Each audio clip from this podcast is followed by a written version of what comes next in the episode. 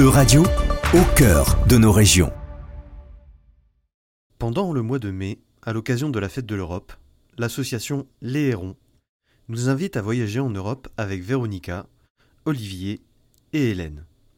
Mais qui sont les Hérons? C'est Mathias Marie, le directeur de l'association, qui nous la présente.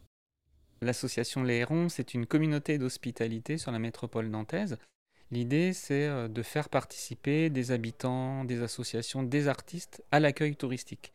C'est-à-dire qu'on va mettre en relation des, voyageurs, qui soient locaux même, hein, ou qui viennent d'ailleurs, avec, entre guillemets, des, vraies personnes qui vont leur faire découvrir leur passion, leur coup de cœur, leur connaissance sur un, sur un quartier, ou, voilà, ou, si c'est des artistes, justement, peut-être pratiquer un art un peu différent. Enfin, en tout cas, c'est une façon de, de revisiter ou de visiter la, métropole de façon un peu, euh, un peu inédite. Mais alors, pourquoi participer à la fête de l'Europe? En fait, dans les structures et les personnes qui, qui, rejoignent cette communauté des ronds, il y a la Maison de l'Europe. Et donc, du coup, naturellement, euh, euh, on participe donc à la fête de l'Europe qui se passe au mois de mai. Et, euh, l'idée, on, voulait proposer quelque chose, en fait, en, se disant, tiens, toutes ces personnes issues de l'immigration européenne, quel regard elles ont sur la ville, comment elles la pratiquent, comment elles, sont arrivées à Nantes, quelles histoires elles peuvent nous raconter aussi de, Nantes et d'avoir en fait un, bah, un éclairage ou peut-être un regard euh, de Nantes euh, de façon un peu, euh, un, peu encore une fois inédite, décalée, parce que, parce que quand une Roumaine vous raconte Nantes avec son histoire, bah, voilà, c'est pas forcément la même chose qu'une personne qui est, qui est née d'ici. Une participation récurrente depuis plusieurs années déjà des Hérons lors de la fête de l'Europe. Et ce tour de Nantes débute le 6 mai, avec Véronica Bouzouyoc, à qui j'ai demandé de se présenter. Moi, je suis Véronica Boussek, originaire de, Moldavie, double nationalité, euh, moldo-roumaine. Et euh, j'habite à Nantes depuis août 2017. Actuellement, je travaille, euh, mais j'ai fait mes études de master à Nantes, à l'IAE Nantes, en contrôle de gestion. Une ville qui n'était pas une évidence pour elle au départ, mais un choix qui s'est imposé peu à peu dans sa vie. Nantes, je l'ai choisi un peu par hasard, un peu par, euh, de manière pratique en fait. J'avais pas d'attache à Nantes, mais je cherchais un, master et euh, je pensais que le master était assez bien classé et ça correspondait à mes, à mes envies euh, professionnelles. Du coup, j'ai choisi pour ça. Le, climat de Nantes, ça, ça me convient aussi. Il a aussi la proximité avec la mer.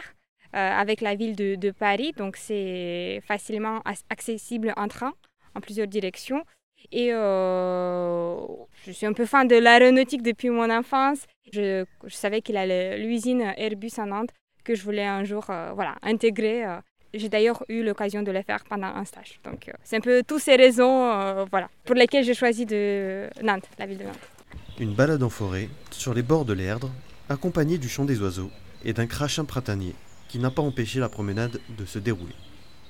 Son choix du quartier La Jonelière elle l'explique très simplement par un événement qui nous a tous marqués. J'ai habité pendant deux ans à, la Jaunelière. J'ai éménagé juste après le tout premier confinement. Et j'ai eu la chance d'habiter dans, bah, dans un appartement avec une vue directe sur l'Erdre.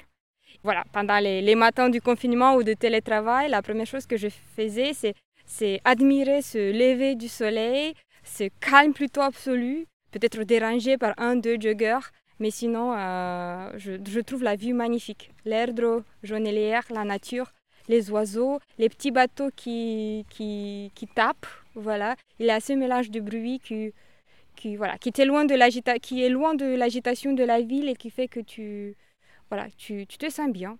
Voilà. Une balade où Véronica nous a fait découvrir d'un ton passionné la Moldavie, sa situation géographique, politique, avec notamment la question de la Transnistrie son économie, ses minorités, l'impact et les enjeux de la guerre en Ukraine, mais aussi sa gastronomie. Une halte à côté du centre de voile Amitié Nature nous invite à la dégustation. C'est des plecinte. Je ne connais pas vraiment la traduction en français. On peut dire galette peut-être? Ou en anglais peut-être paille. paille. Et c'est à la base, bah, c'est du, du feuilletage, c'est de la pâte, la pâte feuilletée par exemple.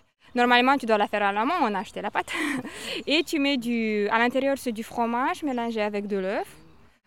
des œufs avec du sel. Bah, tu mélanges cette pâte-là, voilà, tu la mets dans une casserole, voilà. tu la mets au four, mais sur, sur ta galette, tu vas faire un mélange de, de crème fraîche avec beaucoup d'œufs et tu la mets au-dessus pour qu'elle euh, fonde un peu, voilà, qu'elle soit comme ça, molleuse plutôt. Voilà. L'autre chose euh, Ça, c'est du, du chocolat moldave qui est fabriqué à euh, l'usine, ça s'appelle Bukuria. Bukuria, en roman, veut dire joie, de la joie. Donc, c'est le nom de l'usine. Et elle date de, depuis longtemps, depuis l'Union soviétique même, elle est, elle est là. Et c'est un la traduction, c'est du panier avec des prunes.